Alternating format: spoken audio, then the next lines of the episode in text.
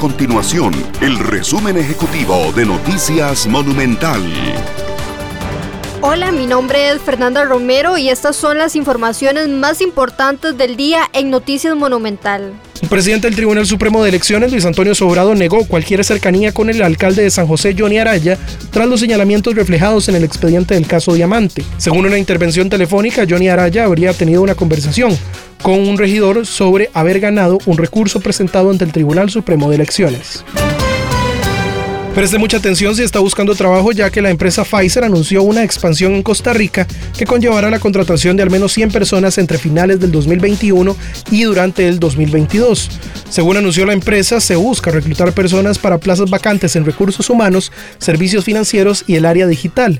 Además, estarían contratando personas bilingües y trilingües.